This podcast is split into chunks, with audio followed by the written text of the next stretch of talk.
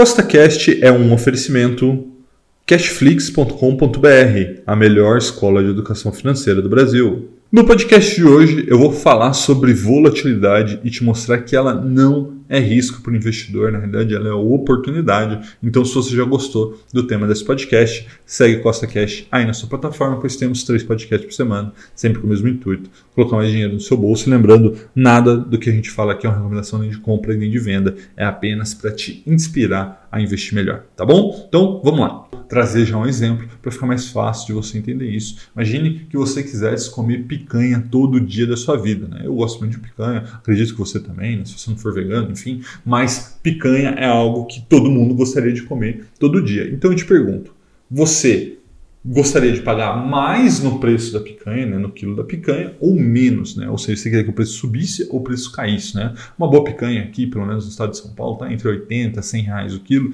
Então, imagine se você pudesse pagar 50 reais no quilo, 30 reais no quilo de uma boa picanha. Você ia gostar ou não ia gostar? E, obviamente, que você ia gostar, porque se você comer picanha todo dia, e eu acredito que você queira, porque eu quero, é, você gostaria de pagar mais no quilo da picanha ou menos no quilo da picanha. E é óbvio que você quer pagar o mais barato possível. Então, quanto menos você pagar no quilo da picanha, melhor. E aí você vai falar, pô, Rafael, o que, que isso tem a ver com volatilidade? Tem tudo a ver, meu amigo, tem tudo a ver. Você vai entender agora. Né? Vamos fazer uma suposição aqui.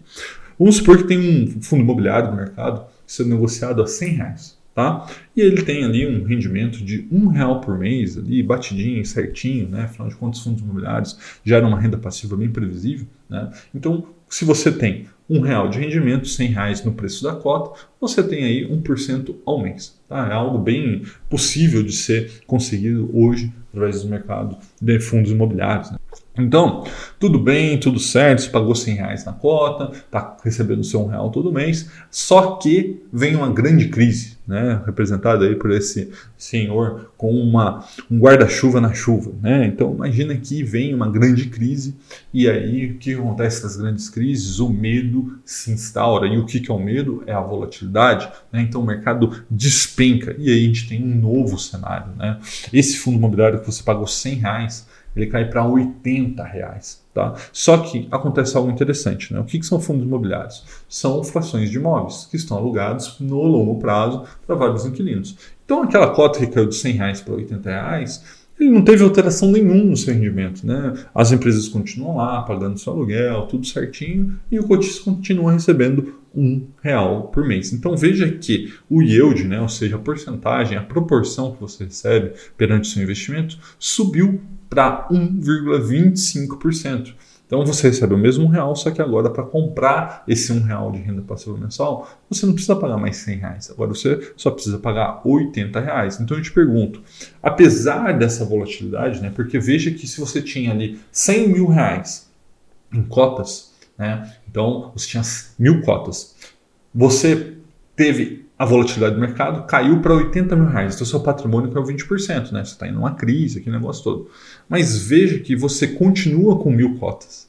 E os rendimentos que você recebe são em cima do valor da cota. Então, se você é um comprador de renda passiva, então se você está pegando toda essa renda passiva e reinvestindo mensalmente, você ficou numa condição mais favorável, concorda? Porque se você tem mil cotas e está recebendo mil reais por mês, Antes você conseguiria comprar, se cada cota ali custasse 100 reais, 10 cotas por mês. Agora, nesse novo cenário, você consegue comprar 12, dependendo da volatilidade do mercado, você complementar mais um pouquinho, você compra 13. Então você está comprando mais cotas pelo mesmo dinheiro, pelo reinvestimento dos seus fundos imobiliários. Então, a volatilidade, nesse caso, ela só é um risco para os especuladores. Né? Quem são os especuladores? Especuladores são aqueles que compram algo para vender mais caro. Né? Então veja que não tem nada de errado com isso, mas a volatilidade para esse pessoal é um grande problema. É óbvio que nesse exemplo citado, se o cara comprou por 100 reais e quiser vender por 80, ele vai ter uma perda significativa.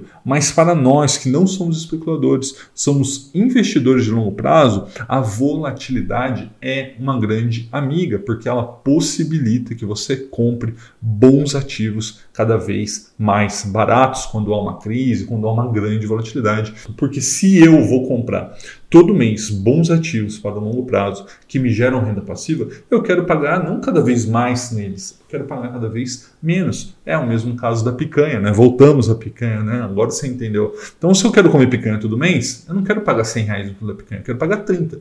Então, se eu vou comprar fundo imobiliário todo mês que me paga um real de rendimento, eu não quero pagar 100 reais, eu quero pagar 80, 70, 50 reais. Você está me entendendo?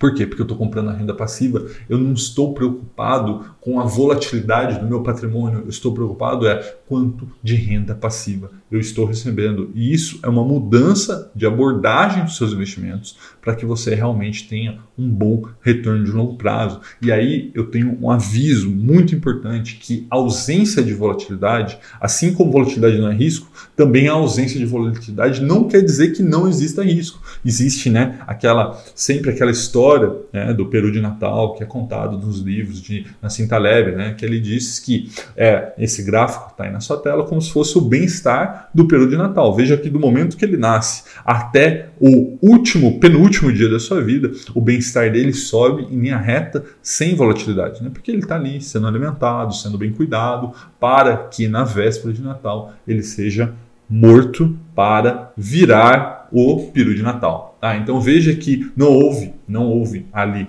nesse gráfico volatilidade nenhuma no bem-estar do Peru, até que um belo dia ele morreu.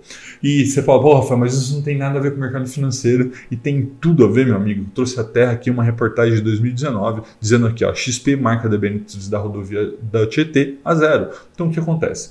Quem comprou essas debêntures, né, que é crédito privado, é tranquilo, é renda fixa, né, estava ali com a sua marcação a mercado, né, em linha reta, né, tudo certo, sem volatilidade, recebendo seus juros ali, enfim. Só que Rodovias Tietê entrou em recuperação judicial. Então, se ela entrou em recuperação judicial, ela não vai pagar as dívidas dela. Então, aquela sua renda fixa tranquilinha que você investiu em debêntures, o que aconteceu? Foi marcada a zero. Deixou de existir porque ela não vai ser paga mais. Tá? Então veja que não é porque você está investindo em renda fixa que não tem volatilidade que você não corre risco. E não é porque você está investindo no mercado de renda variável, fundos imobiliários, em ações, que você não pode ter um ótimo retorno com um risco às vezes até menor do que renda fixa, tá bom? Forte abraço e até a próxima.